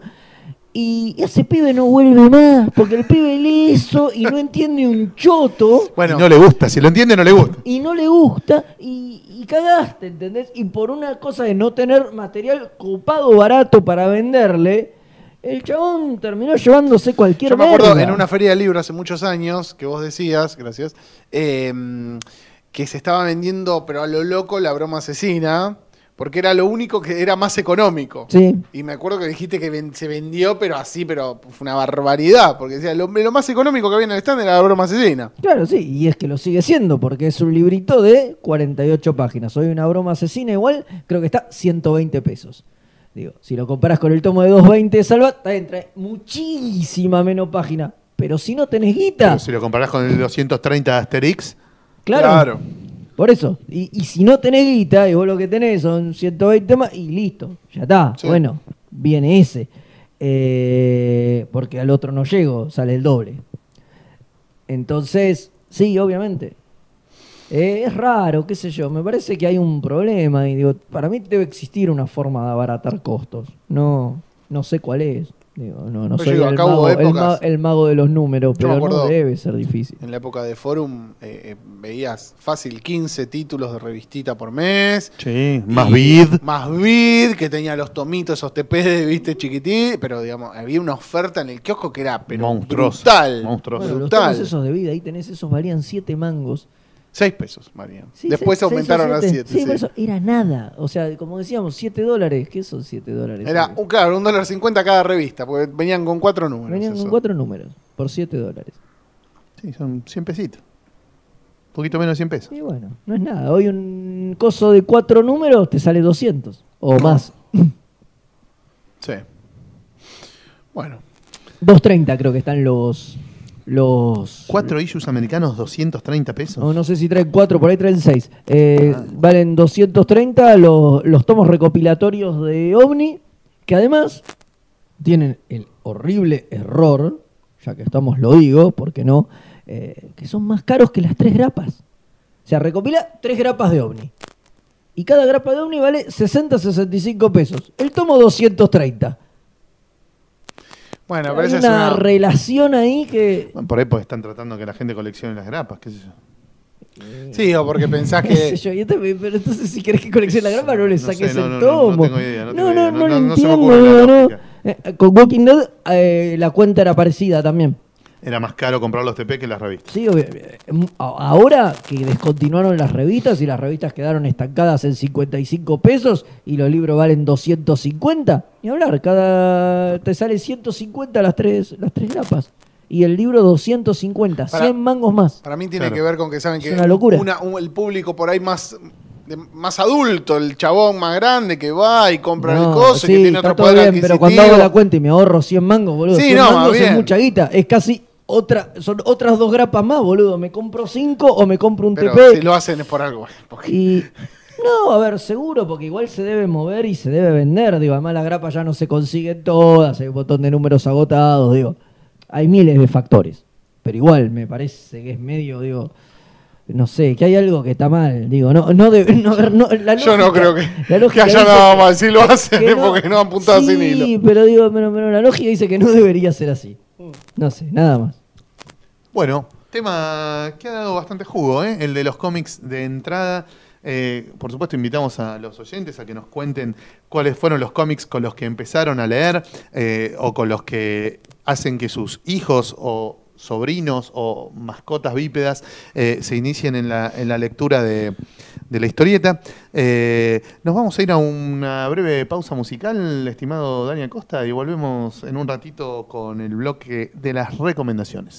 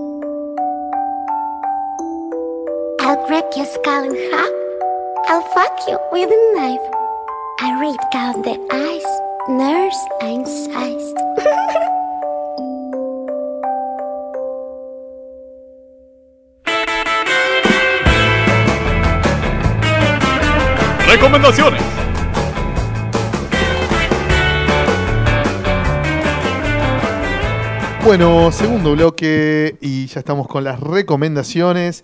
Eh, vamos a empezar por eh, nuestro eh, integrante más habitual de estos últimos podcasts, que es Fede Velasco, que en esta sección suele tener un aporte efímero, por no decir inexistente. Sí, estoy leyendo muy poco últimamente, ando con muy... No sé si con muy poco tiempo, pero estoy dedicando el tiempo a ver series y a hacer otro tipo de cosas y Una no, estoy, procrastinación. Estoy, estoy, sí, Claro. estoy leyendo muy, muy poca historieta, pero est- estuve leyendo la serie que tiene unos años ya, la de Doc Savage, que escribió Azarelo, pero que en realidad es una mentira, porque Azarelo la arranca, pero al toque la empieza a coescribir, digamos que tira como ideas de plot y le escribe otro tipo. Es la, eh, esa movida que llamó el First Wave, ¿no? First Una cosa Wave, así. Exacto, que arranca con una miniserie que sí la escribe Azarelo, que es que creo que es con Doc Savage, Batman y The Spirit. Nunca y, lo de- leí. y después arrancan eh, como unas miniseries, la de Doc Savage termina después de los seis primeros números tra- como transformándose en ongoing y sigue. Y creo que son 18 números, una cosa así, voy por el 12 más o menos. Está, está bastante bueno. ¿Te acordás algún dibujante? Rax Morales estaba, ¿puede ser? Sí, me parece que sí. Arranca Rax Morales. O sea, el, el principio es Azarelo Rax Morales. de- Rax Morales. Está muy bien. Está para darle una chance. Después rápidamente cambia y empiezan a aparecer otros dibujantes, pero es, es bastante es, es bastante bueno y, y respeta mucho el, el espíritu de Doc Savage. Eh, es muy, muy divertida. La verdad que vengo bastante, bastante canchado. Está, está buena. Vale la pena la, la recomendación y es algo que pasó totalmente por debajo del radar. Nadie le dio pelota. No, con suerte alguien le dio pelota de Spirits de Darwin Cook. Tal cual. Eh, y, y está Que no sé bueno. si estaba dentro de esa línea o qué, pero es más o menos la misma Es época. más o menos, sí, sí, sí. Digo, vale la pena para, para pegarle una, una ojeada, por lo menos porque está bueno. ¿Martín? Eh, sí, decía, mucho manga. Pero estoy leyendo títulos viejos, no estoy leyendo mucha cosa nueva. Sigo leyendo Slam Dunk. La última vez que estuve acá lo recomendé. Y ya está, falta un tomo. Sí, parezco cachas. Recomendando de nuevo cosas que ya recomendé. Pero es muy bueno. Y ya queda un tomo nada más que edite Ibrea. Que va, que distribuyan acá. En España ya está. ¿Después de cuántos años falta el último tomo? No, y bueno, pero de la edición que, ¿Sabes que estoy.?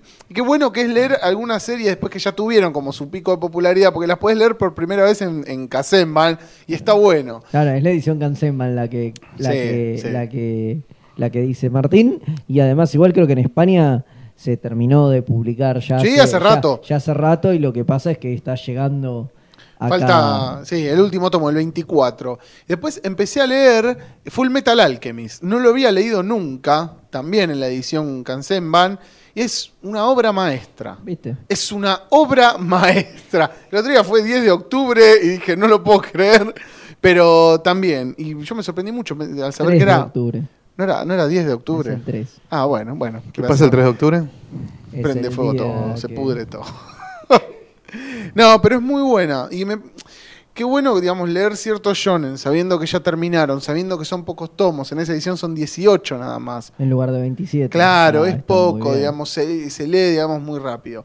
Y después empecé a leer, leí los dos primeros tomos, que esto me gustó mucho, Buenas noches, Pum Pum, de Inio Ah, Asano. Inio Ah, Ah. eso eh, lo están recomendando Sí, muchísimo. es Todavía no, lo pude, no le pude entrar, pero. Es una historieta rara, o sea, Muy tiene rara, ¿eh? una cosa que apela a la sensibilidad, digamos, casi a flor de piel, eh, pero es muy buena. Para el que no la leyó, es la historia de Pum Pum, que es como un pajarito eh, y que lleva la vida, digamos, de un, de un ser humano normal. Es un, empieza siendo un chico chiquito, después es preadolescente, y mucho de la historia familiar. eh, donde lo- los padres parece que hubo un quilombo, el padre le pegó a la madre, la madre que tiene mm, como tendencias, digamos, como suicida, como una historia muy, muy terrible, y la percepción de un chico, cómo ve todo, digamos, ese entramado familiar, con cuestiones que ya viran hacia lo, lo- lo teológico, la aparición de un, de un dios, de él dice, bueno, yo lo veo a Dios, pero es muy, es como una cosa...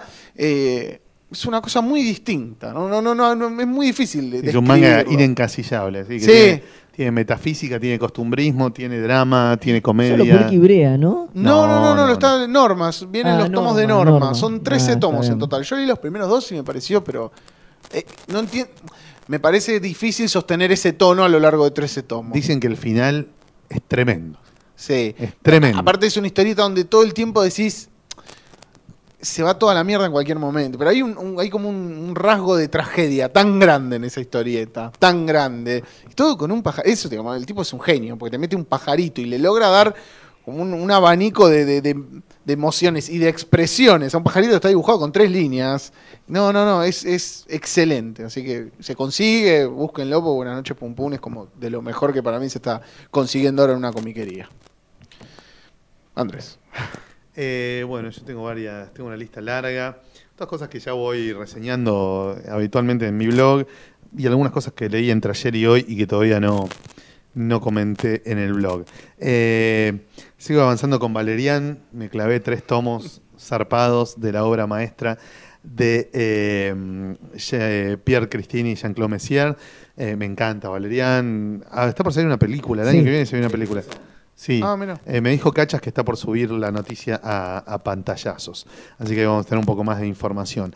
Eh, ojalá la película haga que aparezcan muchos más fans de Valerian, porque es una serie maravillosa a la que le deben mucho, muchísimos de los que vinieron después.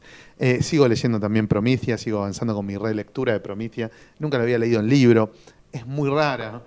Tiene cosas rarísimas. Ya a partir del tercer tomo deja de ser una aventura, empieza a ser un viaje, una descripción de distintos niveles de la metáfora, la zaraza mística. eh, también, medio, tiene el problema medio de From Hell, ¿no? Del boludo levantando la mano, señorita, señorita, yo estudié, yo sé todo, yo sé todo, yo sé todo. Y empieza a tirar datos, datos, datos, datos, datos, datos. Cómo se relacionan los planetas con los días de la semana, con los dioses de todas las religiones, con los números, con el- esto, con lo otro, con el- bueno, con las emociones. Bueno, pará, maestro, ya sabemos que sabes todo, pero pará un poco, ¿entendés? Me tiras data, data, data, no, porque el ajedrez tiene que ver con esto, y esto tiene que ver con lo otro, y esto y en tales religiones tal cosa se vinculaba a tal otra, y esto. Bueno, pero pará un poco, ya sé que estudiaste, boludo, pero. no- no- no me refriegues por la cara que sos un obsesivo de mierda y que manejas absolutamente toda la data que existe acerca del tema en el que estás incursionando. Eh, bajá dos cambios, haceme algo, un toque más cabeza donde vuelen cuatro sopapos por lo menos, ¿entendés?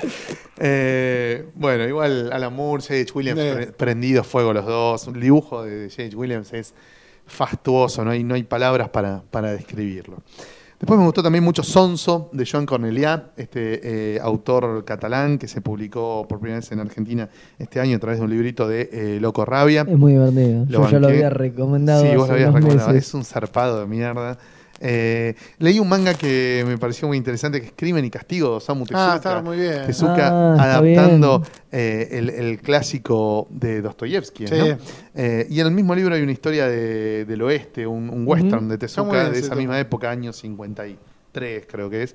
Eh, muy divertida, muy interesante. Eh, leí también Mr. X, una saga del 2013 que hizo Dean Motor para Dark Horse. Me gustó mucho, se llama. Eviction. Trae otras historias cortas. Muy bueno. Está en un momento, Mr. X. Está mejor que en los 80, boludo. Está mejor que cuando dibujaba Jaime Hernández. Está mejor que cuando dibujaba Seth. Está en un momento increíble, Mr. X. Hecho solo por, Dean por Motor. Dean Motor, haciendo guion, dibujo, color, rotulado, todo. todo. Kevin Motor también mejoró muchísimo. grosso, se se- se fue a la grosso, mierda. En los grosso. últimos años pegó un salto Sí, brutal. yo creo que cuando se murió Will Eisner, el chabón le hizo un ritual o algo, le absorbió parte de la magia de Will Eisner Bueno, y la- pero puede hoy la tiene metida en, la sangre Mr. X, eh, eh, Dean Motor. Después, eh, otra novela gráfica que me gustó mucho es Un médico novato de Cento, un autor eh, valenciano que fue uno de los abanderados de la línea clara valenciana de los 80, desapareció durante mucho tiempo y volvió con una nueva novela gráfica en un estilo muy parecido al de Marcos Vergara. Visualmente se parece mucho a Marcos Vergara. Antes no se parecía tanto, usaba mucha más mancha negra. Tiene el problema que es una novela gráfica que se nota mucho que está pensada para ganar premios, ¿entendés? Para tocar esa sensibilidad de, de la guerra civil española, viste, me- mechada con una cosa histórica, una cosa humana, un drama, eh, la injusticia, la guerra, la mierda, bueno. Pero está muy bien. Eh, banqué mucho también Monstruos, me encantó, de Gustavo Duarte Es buenísimo. publicado por Utopía acá en Argentina. Son tres historias mudas, un nivel, un dibujo, unas ideas, una narrativa, genio total de la vida. Hoy a la mañana, me anoche, me terminé de leer el tomo 12 de Macanudo de Liniers, también con muchas ideas copadas, bien dibujado. Se reitera, obviamente, es como, como una, una tónica, una tonalidad que se va, viste, que rara vez la rompe Liniers, rara vez te tira una patada donde vos no te imaginas que te la está por tirar, pero está muy bien. Releí el libro, que nunca lo había releído en libro, Screamer, de Peter Milligan Uh, y Brett Ewing y Steve Dillon. me encantó. Tiene, está obviamente muy a la sombra de Watchmen, es un cómic que salió dos años después que Watchmen, cuando cualquier inglés que venía con algo le decían, bueno, todo bien, pero tiene que ser el nuevo Watchmen. Bueno, sí, dale. Y así como Watchmen hace, te propone una estructura de hardboiled, de novela negra americana, disfrazada de cómic de superhéroes, Screamer te hace una tragedia shakespeariana, griega, bien profunda, bien dark, bien heavy, disfrazada de historia de gangsters. Es más o menos lo mismo. Y también con trucos narrativos sorprendentes, ¿no? Porque Milligan te tira, Sí. te saca de la galera unos trucos narrativos. que decís, ¿Qué hijo de puta esto? Pensé que solo Moore me iba a sorprender por este lado. No, pero Milligan también te la manda a guardar. Hoy me leí Café Budapest de Alfonso Zapico, un autor eh, español muy bueno, de Asturias. Es su primera novela gráfica, no parece. Parece una novela de un pibe más curtido, muy interesante, muy linda. La que ganó todos los premios es la segunda, es Dublinés, que todavía no la leí. Empecé por el principio, por Café Budapest, me gustó mucho, ya voy a escribir la reseña. Eh, y una de las cosas que más me detonó el ojete fue el primer tomo de Injection de Warren Ellis y Declan Shalvey, una de las series que está haciendo Warren Ellis en Image. Esto es genial. Pero, ¿se acuerdan cuando recomendé Trees que se me ponían los pelos Sí. de punta de la emoción? Bueno, Injection no es tan emotivo, es mucho más cerebral. Es como una especie de planetary cero cabeza, ¿entendés? 0% cabeza. De 0% grasa, como esos yogures inmundos que toman las viejas, esto es 0% cabeza. Es, el gobierno de Inglaterra se da cuenta de que la posta está en el futuro, de que hay que conocer el futuro para dominarlo. Entonces contrata a cinco tipos que son las mentes más brillantes de Inglaterra para estudiar el futuro. Uno de estos chabones es una especie de James Bond, uno es una especie de Sherlock Holmes, una es una mina que es la hiper mega capa de la ciencia física y cuántica y no sé qué, una minita que es la hipergrosa de la informática y un chabón que es una especie de John Constantine, pero que en vez de ser especialista en demonología y, y superchería urbana, es especialista en folclore y mitología del campo de Inglaterra.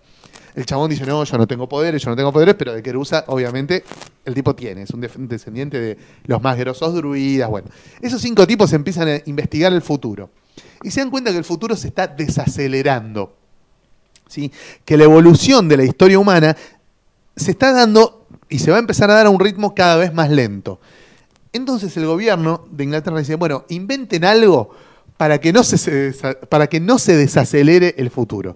Y los tipos logran crear, con todo su conocimiento de todas estas disciplinas que les conté, una especie de inyección, por eso se llama injection, que es un- una criatura no orgánica, pero tampoco es- es un virus informático, con conciencia propia y capacidad de aprendizaje, que está viva, pero que no es una persona, no es un programa de computadora, y se lo inyectan a la realidad a través de la Internet.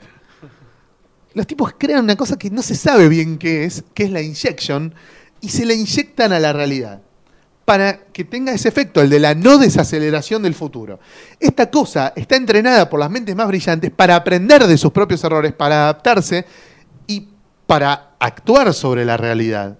No para ser testigo, para ser un catalizador. Y empieza a cobrar vida. Y empiezan a pasar cosas cada vez más raras, producto de esto que estos tipos le inyectaron a la realidad. Es genial. Por supuesto, estos tipos se dan cuenta de lo que está pasando. Y medio que la tienen que ir de querusa porque las manifestaciones de esta inyección en la realidad, esta inyección de algo artificial, pero vivo en la realidad, son cada vez más heavies. Y además está toda la interacción entre ellos, el dilema moral de qué estamos haciendo, boludo, no, qué sé yo, eh, el gobierno que los aprieta. Está muy, muy bueno. Son, aparentemente termina la historia en el segundo TP, eh, en el número 12 vendría a ser, y la relanzan con una nueva saga, con los mismos personajes o con los que queden vivos, con un, digamos, un segundo arco dentro de este mismo universo. Injection de Warren Ellis se está publicando en Image, lo dibuja Declan Shalvey, que es el mismo que dibujó el Moon Knight de Warren Ellis, esos seis episodios que hizo en Marvel hace ya dos o tres años largos, eh, y lo recomiendo a full, a full, a full. Es mi recomendación destacada de hoy, no te digo que es más que Prometheus, no te digo que es más que nada, ¿eh? pero si eh, una cosa que está pasando abajo del radar, que mucha gente no la está leyendo, no sé si se está publicando en castellano tampoco, pero que hay que sí o sí mirar con mucha atención es Injection de eh, Warren Ellis. Bueno, Bueno, Buenísimo. Tenemos eventos para cerrar, como siempre nos despedimos eh, invitándolos a participar de los eventos donde vamos a estar participando nosotros. En mi caso voy a estar el 12 y 13 de noviembre en la San Luis Comic Con, como todos los años. Muy bien. Solo que este año la San Luis sigue creciendo y es impresionantemente grosso el elenco de autores invitados. Pueden buscarlo en el Facebook o en la página web de, de la San Luis Comic Con. Eh, esto es como siempre ahí en el medio de la nada, en el medio entre la ciudad de San Luis y la ciudad de La Punta, en la provincia que gobiernan nuestros queridos Rodríguez Sá y sus lacayos feudales. Eh, y el elenco de invitados, como les decía, es zarpado. Está Ariel Olivetti, Salvador Sanz, Hawk. eh, no sé, eh, no termina nunca. Es una lista infinita. Damian Connelly. son, no sé, son un montón de autores de todo el país, no solo de Buenos Aires y, y alrededores. Va mucha gente de muchas ciudades distintas. La vamos a pasar muy, muy bien. Está Pablo Martinena de Catamarca. eh, muchos autores de Córdoba, de Rosario. Va a estar realmente muy, muy buena. Eh, y después el 19 de noviembre voy a estar acá en Buenos Aires en un evento nuevo, que es su primera edición, se llama la Sismicon, se hace en el espacio sísmico, que es acá en la calle La Valleja, por acá cerca. Eh, un espacio cultural que ahora organiza un evento de historieta que se llama Sismicon, donde voy a estar conduciendo charlas de tres invitados muy grosos que son Pablo Falló, Diego Párez y Esteban Podetti. Ah. Eh, esos son los invitados grosos de esta primera Sismicon, pero también hay cosplay, proyecciones, cosas más abarcativas, digamos, más allá de que los autores sean todos de un palo chiquito y muy amigos Sí, entre sí, ellos. sí, con eso. Así que bueno, ahí voy a estar el 19 de noviembre en la Sismicon y después en diciembre, bueno, hay otros eventos, pero seguramente tendremos un podcast antes, Antes. de eso para, como siempre, la segunda quincena de eh, noviembre estaremos subiendo un nuevo, un nuevo podcast. Eh, por supuesto, todos los días tenemos la información actualizada, las notas, las columnas, las secciones, las tiras en el sitio web eh, y en el canal de YouTube, cada tanto, una o dos veces por semana, nuevos videos eh, de los que ustedes ya convirtieron en éxito. Tenemos, hay videos que ya pasaron las 1100 reproducciones, Ah. hay sí, más de 600... No, no. Hay más de 620 suscriptores. Bueno, va, va para adelante también el tema de eh, YouTube, felizmente. Eh, no sé si ustedes tienen algo más para agregar, No. muchachos. No, no, por ahora. Bueno, nos despedimos entonces hasta el mes que viene. Muchas gracias, Fede. Por favor. Gracias, El Martín. entusiasmo, uy, no, por favor. Sí, sí, ya el chabón está El en entusiasmo, estado por de favor. apatía, cata- entre la apatía y la catatonia. eh, eh, Fede Más Velasco o en este más o momento. menos. Sí, sí, sí. Bueno, les tenemos que decir también que son como las 10 de la noche y todavía no cenamos. Nosotros también tenemos hambre. Eh, bueno, Fede, hasta la próxima. Y Hasta la hasta la próxima. próxima también, Martín. Nos vemos. Eh, mucha suerte con el nacimiento de tu hija. Muchas gracias, muchas gracias. Y muchas gracias, Dani Acosta, también aquí eh, switcheando controles y haciendo que estos micrófonos suenen de un modo casi digno. Casi. Está bien dicho. Perfecto. Bueno, nos despedimos. Nos encontramos en el próximo podcast. Muchas gracias a todos por escucharnos y será hasta la próxima. Hasta luego.